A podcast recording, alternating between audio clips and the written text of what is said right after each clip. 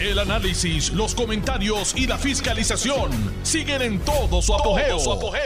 Le estás dando play al podcast de Noti1630, Sin Ataduras, con la licenciada Zulma Rosario. Hoy es lunes 13 de diciembre del año 2021 y aquí estoy para servirle siempre. Zulma R. Rosario Vega en Sin Ataduras por Noti1, la mejor estación de Puerto Rico y primera fiscalizando.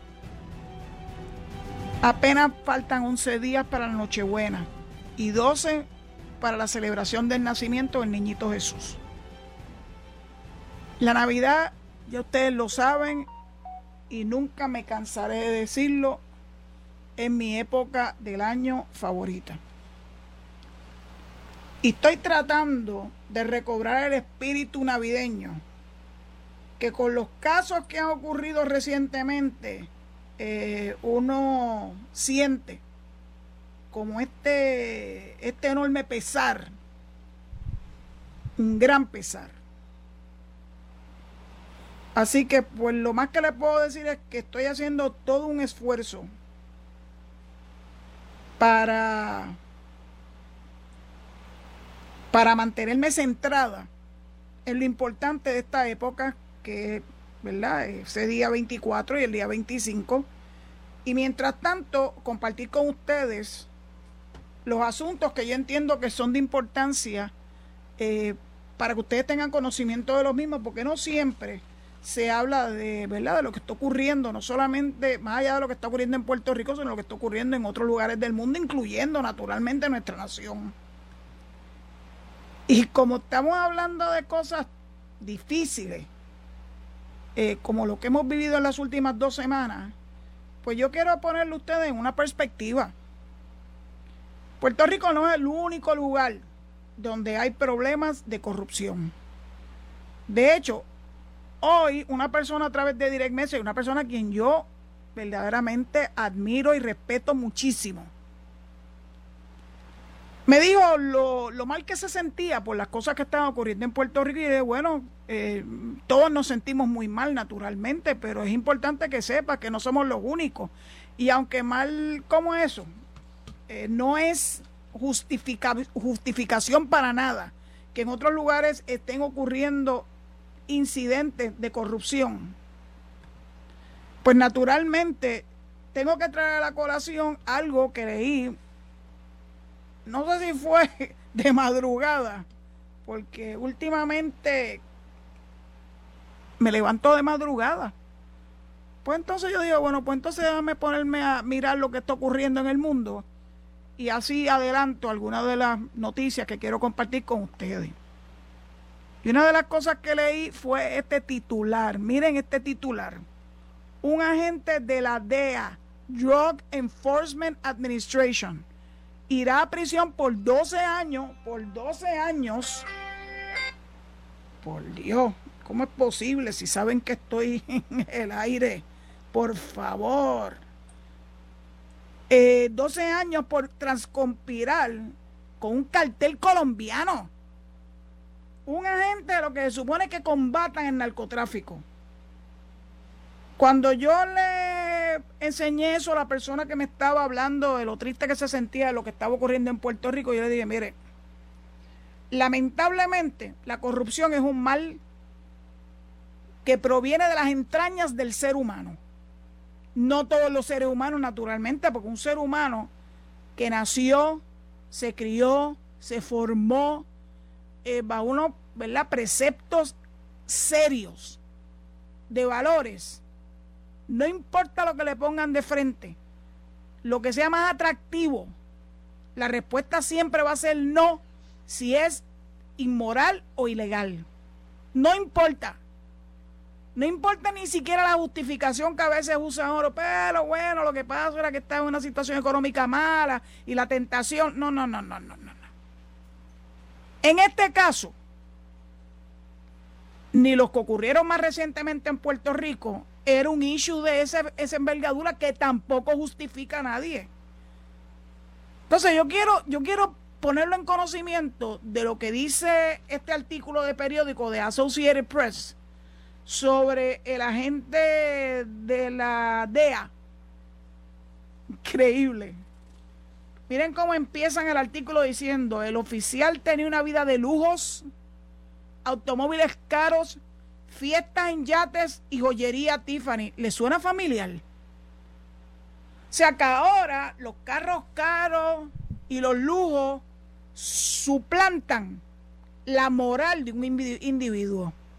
Así definida es la moral de un individuo. De algunos individuos que se dejan tentar por este tipo de bendito. Si tú no te llevas lo material cuando papá Dios te manda a buscar, vas a ir igual de nu que cuando naciste. Chica, ¿a quién se le ocurre supeditar su valor, sus valores? Si obviamente era que no tenía ninguno, porque una persona con valores no se deja tentar con este tipo de verdad, de estupideces materiales. Sigue el artículo. Dice, un agente antinarcóticos que solía ser ejemplar, que solía ser ejemplar, mira qué interesante, solía ser ejemplar. Uh, really. Y que se valió de su puesto para darse una vida de lujo con automóviles caros, fiestas en yates y joyería. Fue sentenciado el jueves a más de 12 años en una cárcel del estado de Estados Unidos por asociación delictuosa con un cártel colombiano para lavar dinero porque se suponía que estuviera combatiendo. José Irizarri, Dios bendito que no sea boricua, por favor.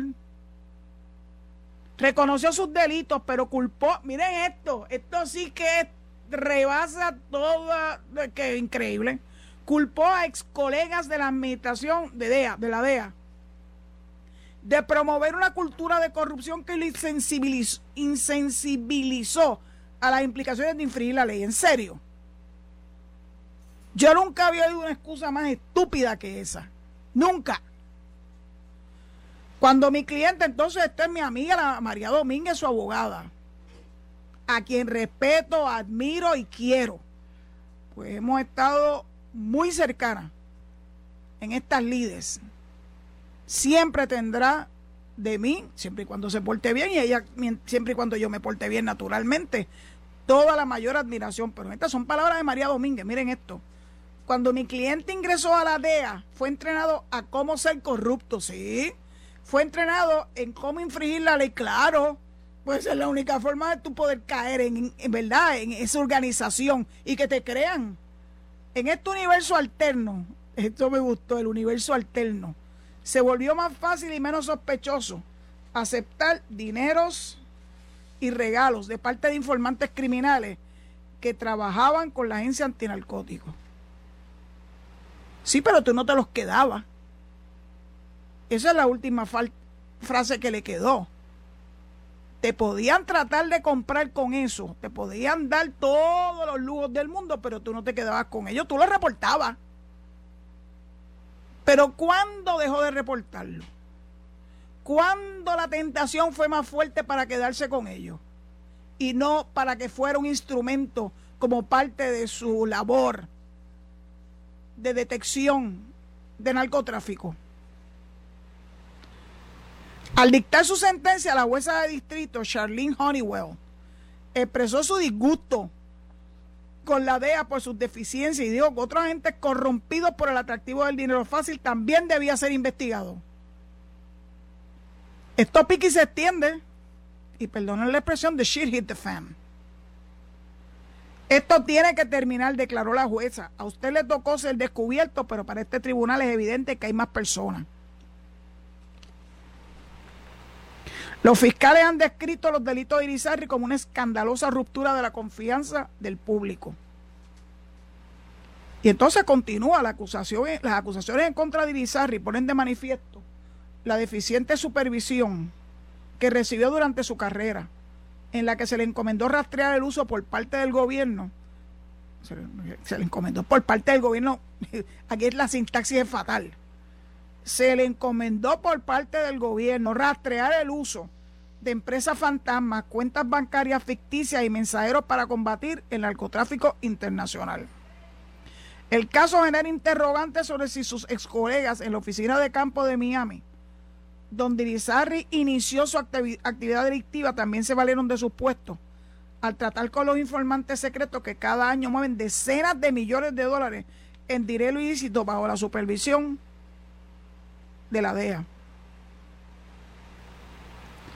Domínguez, mi amiga, indicó que desde el arresto de Irizarry ha pasado horas interminables para proporcionar información sobre las actividades ilegales de colegas agentes policiales que lo iniciaron en la vida delictiva. Pues mira, sí, hay que tirarlos al medio. Lo mismo que pidió Stephen Muldrow de las personas que tienen conocimiento de actividades ilegales y corruptas, de que los tiren al medio, es lo mismo que está pidiendo María Domínguez, ahí no puede dejarle poner un lado, ¿verdad? la figura de fiscal que fue durante tantos años. Y su cliente está cantando como un pajarito. Lo que pasa es que no lo hizo a tiempo suficiente como para poder lograr acuerdos beneficiosos, por decirlo de alguna forma, como pasó en los últimos días.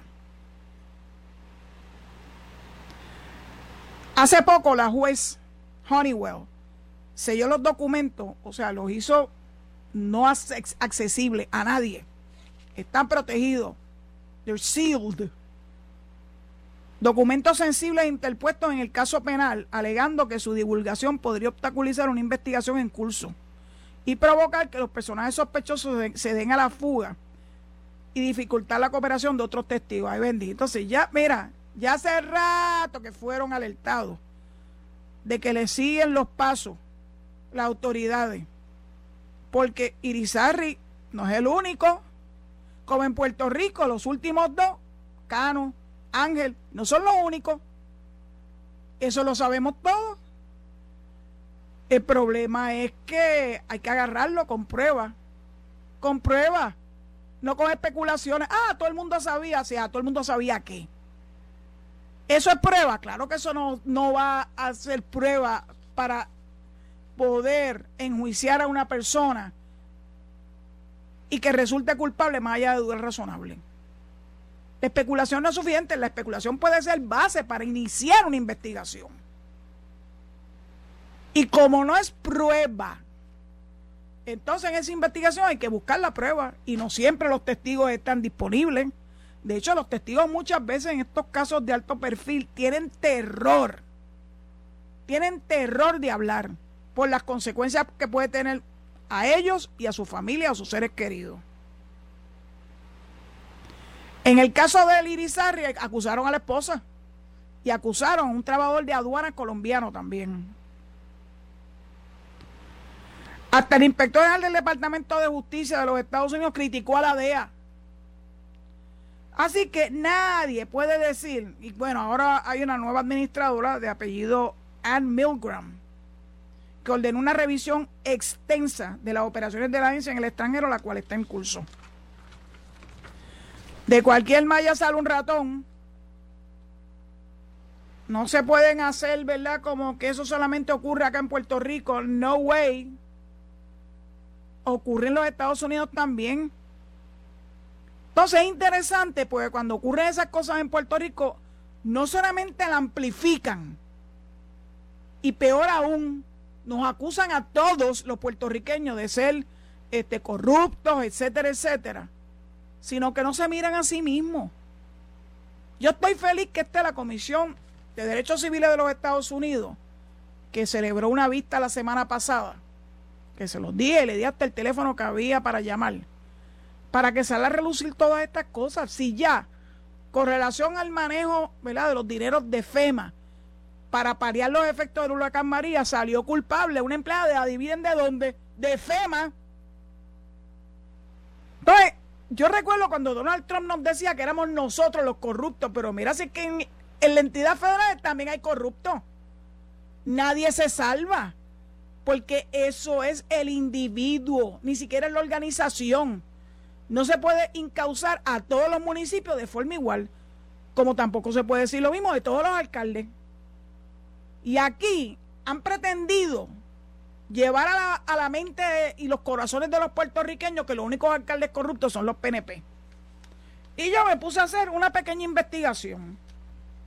Porque es que, es que me molesta, me molesta que lleguen a conclusiones de esa envergadura. Con relación a Waste Collections, hice una revisioncita por encimita de registro de los contratos que tiene la oficina de la Contralor, que está disponible para todos ustedes si quieren, si quieren verlo. Miren quiénes tienen, quiénes o tuvieron contrato con Waste Collection, ¿sí? La empresa de Oscar Santa María.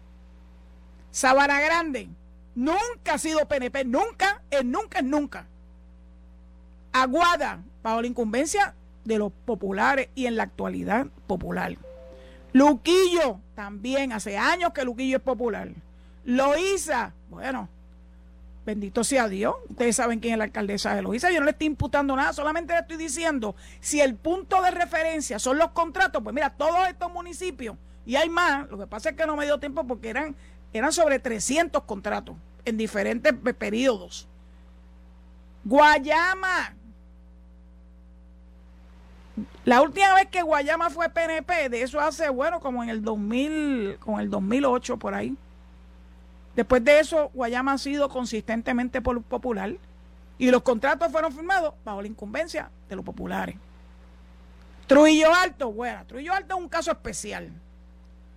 Porque por alguna razón, el indictment en contra del subalterno del alcalde José Luis Cruz Cruz, se le imputaron cosas, ¿verdad?, relacionadas con cobrar 75 chavos por casa y son 23 mil casas aproximadamente en el municipio. Imagínate, los, populares.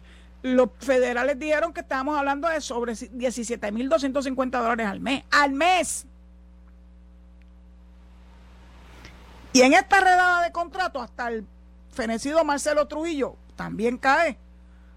Ese señor, yo lo tenía en muy alta estima y nada, por el hecho de que haya firmado un contrato con Waste Collections lo hace menos honorable.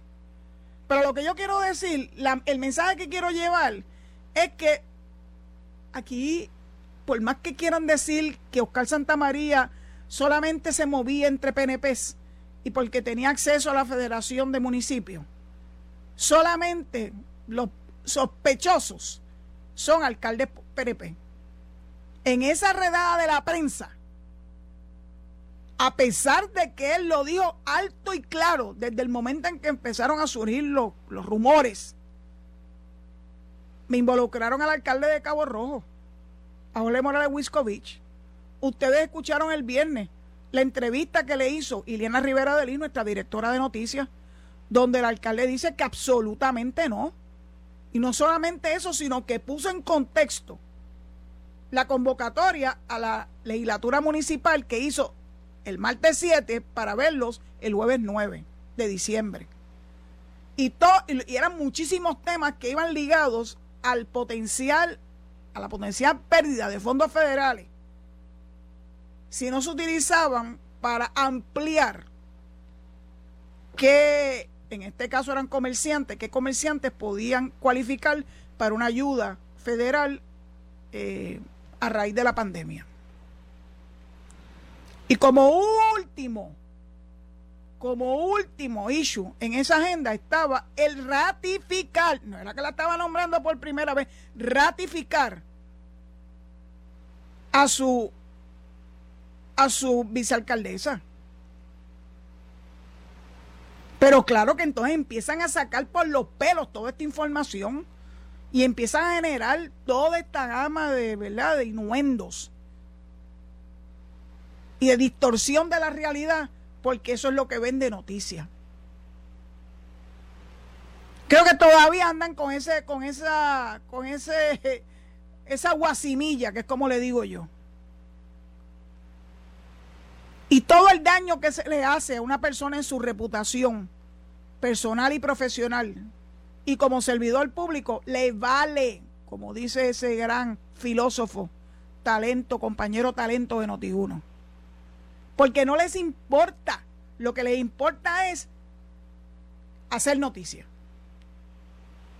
Sacar las cosas fuera de proporción. Señalar con el dedo a una parte porque el sesgo es tan evidente. Es tan evidente que evidentemente la gente, ustedes se creen que es estúpida y no se da cuenta. Bueno, Veremos a ver a quién más se llevan enredados los federales. Yo no tengo ningún problema con eso, que se lleven a todos los que haya que llevarse. Contrario, acaben de limpiar la casa. Pero asegúrense de limpiar la casa completa, no solamente la casa de un lado. Eso es importante, porque aún así Puerto Rico merece tener confianza. Confianza en la agencia fiscalizadora incluyendo a las federales y las estatales. Y no sé si hoy me va a dar tiempo, pero yo quiero hablar del FEI. Porque el FEI cada cierto tiempo está bajo ataque de la legislatura. Y ya volvió otra vez ese, ese tingladito. Pero de eso quiero hablar después porque necesito tiempo para poner esto en perspectiva. Me gustó mucho las manifestaciones del gobernador Pedro Pierluisi en el directorio que se celebró ayer. No es como si estuviera hablando de algo que pasó hace mucho tiempo. Este directorio se celebró ayer. El directorio del Partido Nuevo Progresista. E indica, y lo cita el vocero, le expresé mi gran molestia, mi gran decepción por lo que ha ocurrido y dije que cualquiera que haya incurrido en una conducta similar a la que hemos visto en los casos de los alcaldes de Cataño, exalcaldes, de Cataño y Guaynabo, pues que se entregue y que vaya a las autoridades federales, admita lo que hizo.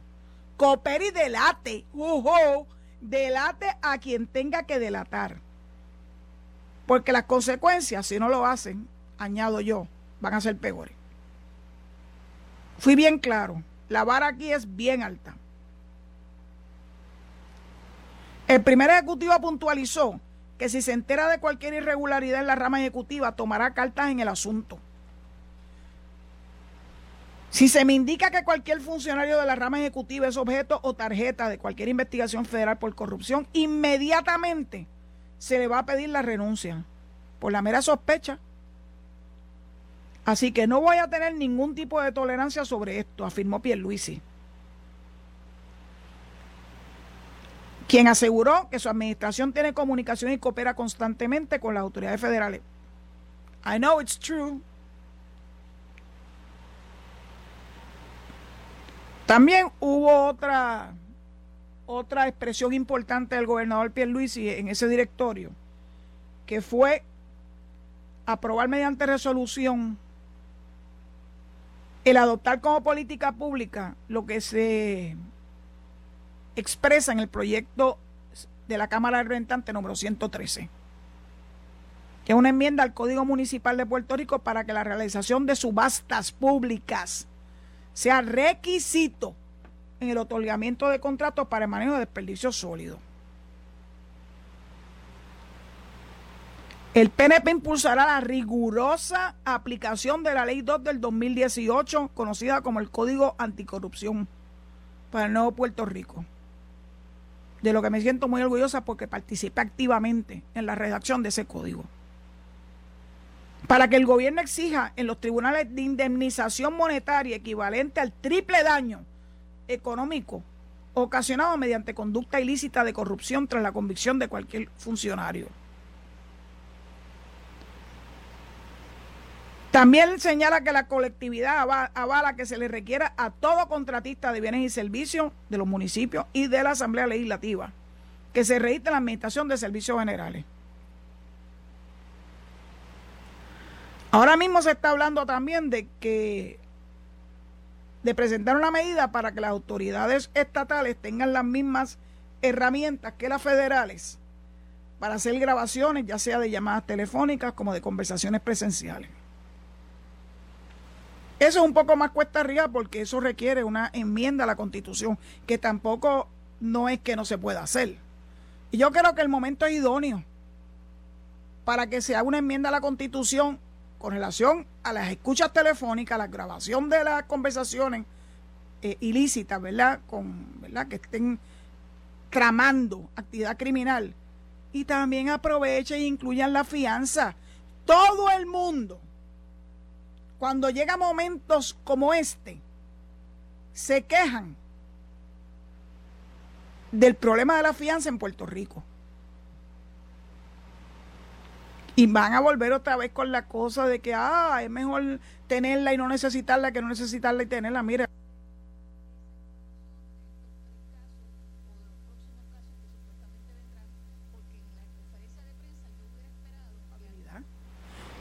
Es asegurarse de que la persona no va a evadir la jurisdicción y se va a enfrentar al juicio por las imputaciones o las acusaciones que se le hagan.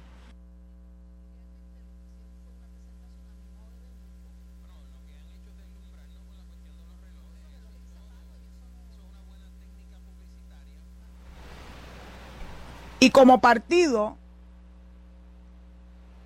desautorizaron al actual alcalde interino para que participe en esas elecciones. Yo sé que hay dudas con relación a, la potestad que tiene o no el organismo del Partido Nuevo Progresista para hacer esto. Pues mira, ¿saben? Lo pueden hacer. Si existe, no el gobernador, existe un grupo que se supone que evalúe a los candidatos y los ponga patas arriba para saber si tienen situaciones que pueden poner en riesgo. Y después de la pausa, con mucho gusto, continuamos estos temas que están calientes, como yo. Estás escuchando el podcast de Sin Atadura. Sin Atadura. Con la licenciada Zulma Rosario. Por Noti1630. Aquí estamos. En la pausa me quedé con el tema de lo de la elección en Cataño. Y sobre todo eh, la molestia que exhibe el actual alcalde interino y algunas personas que lo respaldan de que el directorio haya determinado eh, cerrarle las puertas a esa elección es una determinación del partido. Si el partido hubiese sido más fuerte al escoger los candidatos que habrían de figurar en su papeleta a todos los niveles estatales y municipales, otro cantar sería. Pero lamentablemente por años y años y años se han hecho de la vista larga y no hacen lo que le corresponde hacer que escudriñar, bien escudriñado a los candidatos.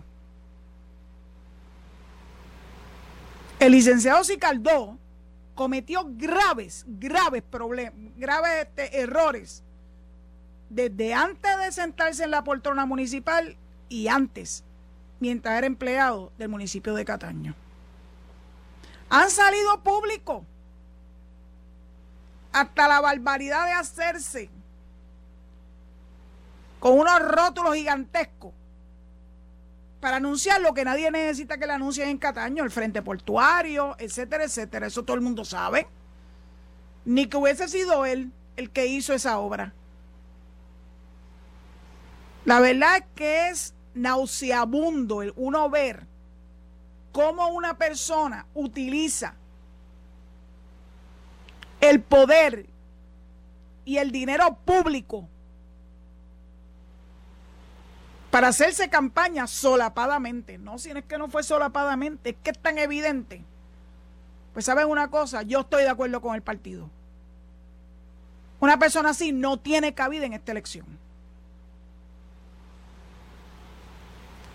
Hubo una, no sé si fue cierto o no, pero había unos videos que salieron de que el municipio, no sé quién en el municipio ni con qué dinero, pero parece ser que fueron con dineros públicos, yo espero que no.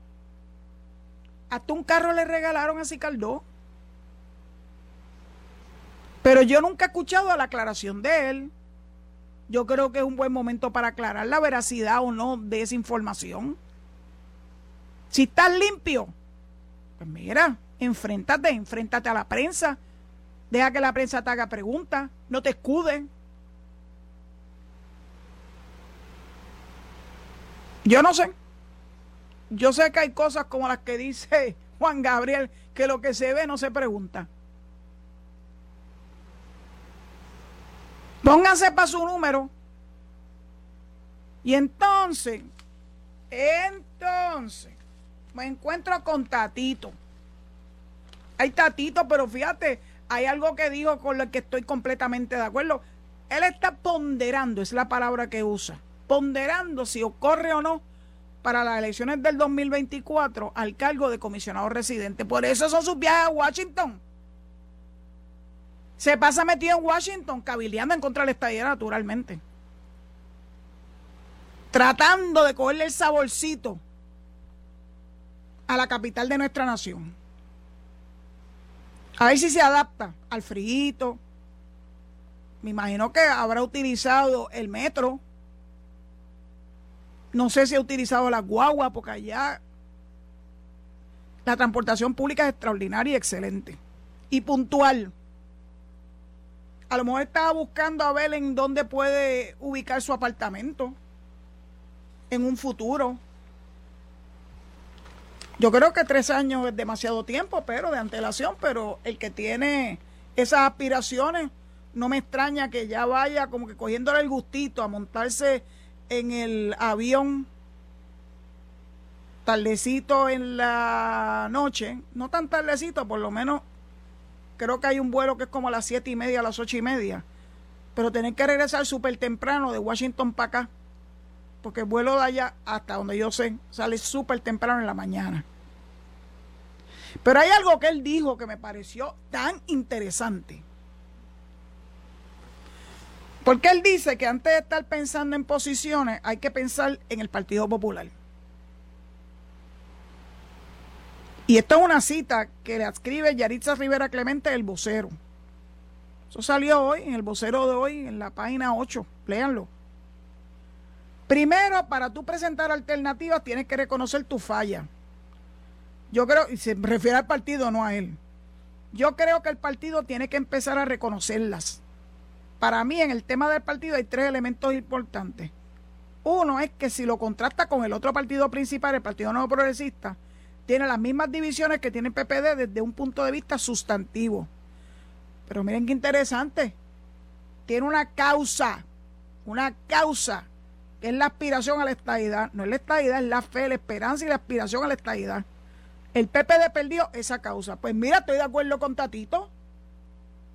Ellos no saben lo que son, lo que tienen es una melcocha. Ellos le dicen la casa grande de la gente y que si eres independentista, si eres soberanista, si eres, si eres este, lo que sea. Estadista, yo no sé, pues yo no, no puedo visualizar un estadista en ese partido, pero bueno. Independentista, soberanista, creen en el ELA, pues sí, hay espacio para ellos. Lo que pasa es que esa melcocha no los lleva a ningún lado porque van a estar siempre tirándose de un lado y del otro.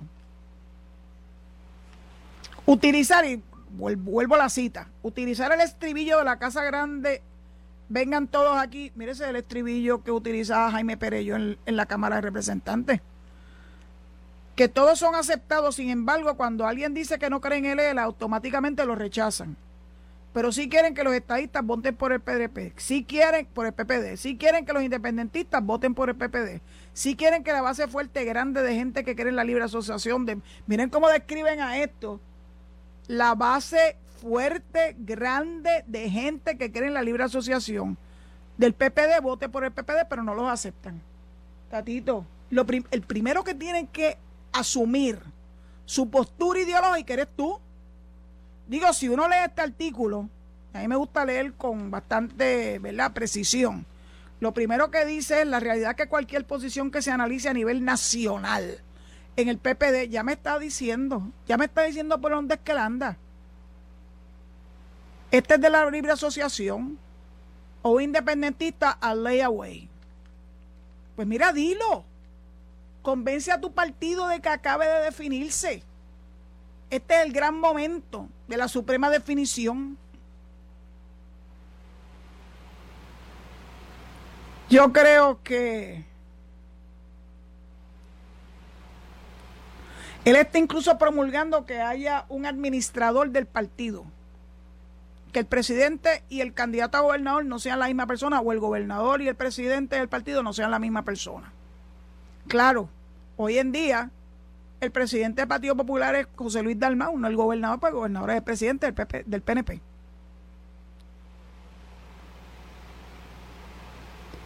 Y entonces José Luis Dalmau le contestó con lo siguiente. Todas las ideas, propuestas y recomendaciones son siempre bienvenidas. Ay, tan bueno. Sáquela con León. son siempre bienvenidas y en su momento la base del PPD tomará las decisiones fundamentales sobre el futuro del Partido Popular. ¿Qué dijo? I don't know. No dijo nada de sustancia. La misma retórica de siempre. Pónganse para su número. Admitan ya lo que son. Y los estadistas que puedan quedar todavía en el PPD, que vengan para el lado de acá, que aquí los estamos esperando. Ahora no pretendan puestos de envergadura, tienen que empezar desde abajito.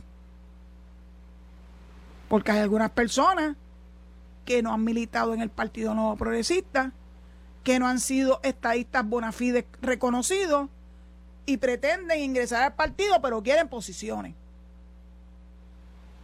Y esas personas yo siempre, quiero que lo sepan, siempre los apuntaré y siempre los identificaré para que no caigamos en ese juego. El que quiera ser estadista tiene que ser estadista bona fide, sin aspiraciones políticas, que en un futuro a lo mejor se las gane. Bueno, pues muy bien, trabaja para ello. Date a conocer para que la base pueda empezar a tener algún tipo de confianza en esa persona. Yo creo que estamos viviendo momentos muy interesantes. Muy interesantes.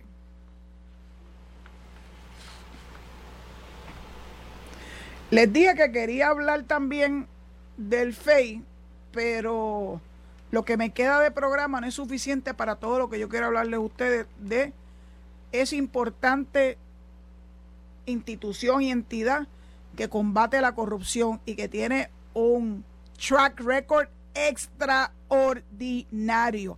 Aunque los detractores, y siempre son los mismos detractores, by the way, le hagan creer al pueblo de Puerto Rico que el FEI no hace su trabajo. Yo les voy a demostrar con nombres y apellidos quiénes fueron las personas procesadas por el FEI y en qué resultó ese procesamiento. No siempre se va a conseguir la convicción de culpabilidad. Deben entender que eso es así. Pero el track record lo pone por casi el 90%. Así que quiero hablarle, pero esto yo creo que va a ser el tema chicle de mañana, el programa de mañana, desde el inicio del programa. Vamos a hablar un poquito de los diásporos.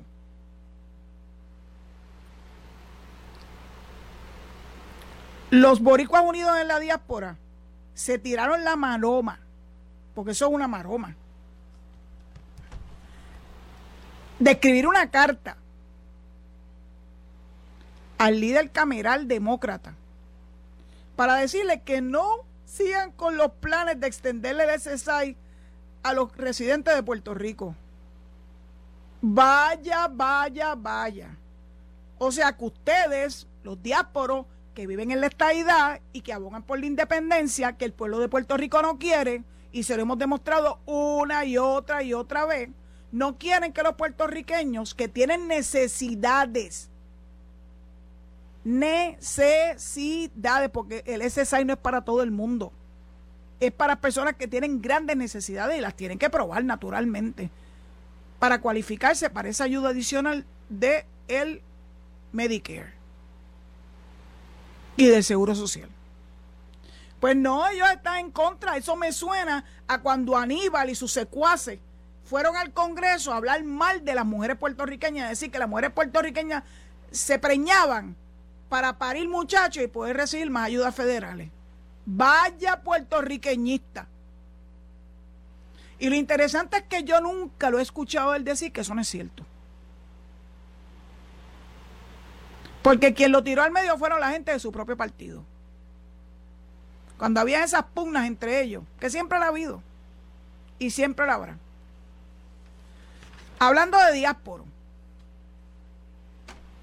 los otros días estuve hablando de la película West Side Story. Pues ayer la fui a ver, porque uno no puede hablar sin conocer de primera mano sobre el tema. Pues la fui a ver y yo vi la primera versión de West Side Story, donde salió Rita Moredo en su papel estelar que le, le significó un Oscar acabando prácticamente de llegar a Hollywood. El papel de Anita. Pero el papel de María lo tenía Natalie Wood. Natalie Wood fue la que hizo de puertorriqueña en el papel de María.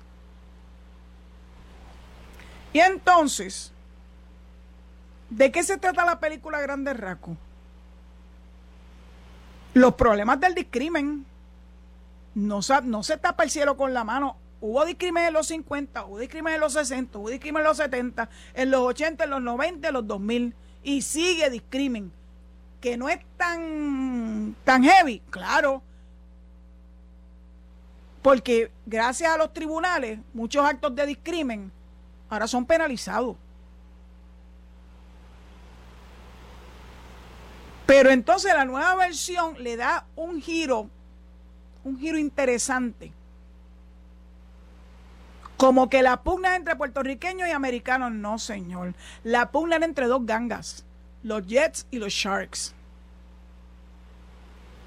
Los Jets eran irlandeses y los Sharks, los boricuas, de segunda generación o tercera generación. Y era un problema porque no aceptaban que uno de los Jets se enamorara de una de las, ¿verdad? De una hermana del dirigente de los Sharks. No tiene nada que ver la pugna entre americanos y puertorriqueños. No lo saquen de contexto. Aquí siempre le quieren dar ese girito para de alguna forma arrimar la sardina a su brasa y hacernos creer lo que siempre han dicho, pero que se lo hemos demostrado una y mil veces y cada vez le va peor, de que aquí no hay rechazo de la nación americana hacia los puertorriqueños, pues somos tan ciudadanos americanos como cualquiera. Que hay gente que le gusta discriminar, bendito, díganselo a los negros. Díganselo a los dominicanos. Como si en Puerto Rico no se discriminara. Pues yo vi la película. Bueno, hubo dos o tres cosas que eran unos ingredientitos que eran como píldoras venenosas. Y yo creo que a eso obedece que la película no ha tenido el éxito de taquilla que se esperaba. Desde el punto de vista fílmico y de La, la banda sonora, las canciones son las mismas. Extraordinario. Ahora metieron ahí, enjeretaron ahí el, himno de Puerto Rico revolucionario.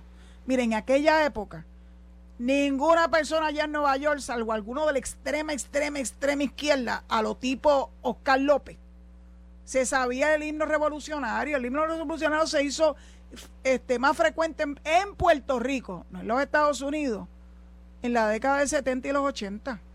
Se puso de moda con la nueva trova, con los artistas de esa cosecha. La película West Side Story no está ambientada en los 70 ni en los 80, está ambientada en décadas anteriores. Así que en Jeretal el himno revolucionario no le quedó bonito. Se le vio la costura. Hubo una entrevista reciente a Rita Moreno y tuvo una reacción. Y Rita Moreno dijo que aunque ella era independentista, reconocía que como nación independiente no íbamos a tener el suficiente recursos para sostenernos. Una verdad más grande que el sol y la luna. Hablar la verdad nunca va a tener un impacto negativo, salvo para los diásporos. Y entonces hubo un escrito de un diásporo que estaba envenenado con esa expresión de Rita Moreno. Pero se le olvidó y en estos días la volvieron a poner en Twitter las expresiones de Benicio del Toro. De que el problema en Puerto Rico es que no tenemos representación en el Congreso, ni podemos votar por el presidente. Y hasta la persona que lo estaba entrevistando, que es uno de estos entrevistadores bien reconocidos en los Estados Unidos, le tuvo que dar la razón. ¿De qué se trata? De la igualdad. Y los icons, esos ídolos de algunos de la extrema izquierda, lo tienen que reconocer como lo tuvo que reconocer en gran medida. Hasta Rubén Blades los otros días hizo unas expresiones que yo me quedé atónita.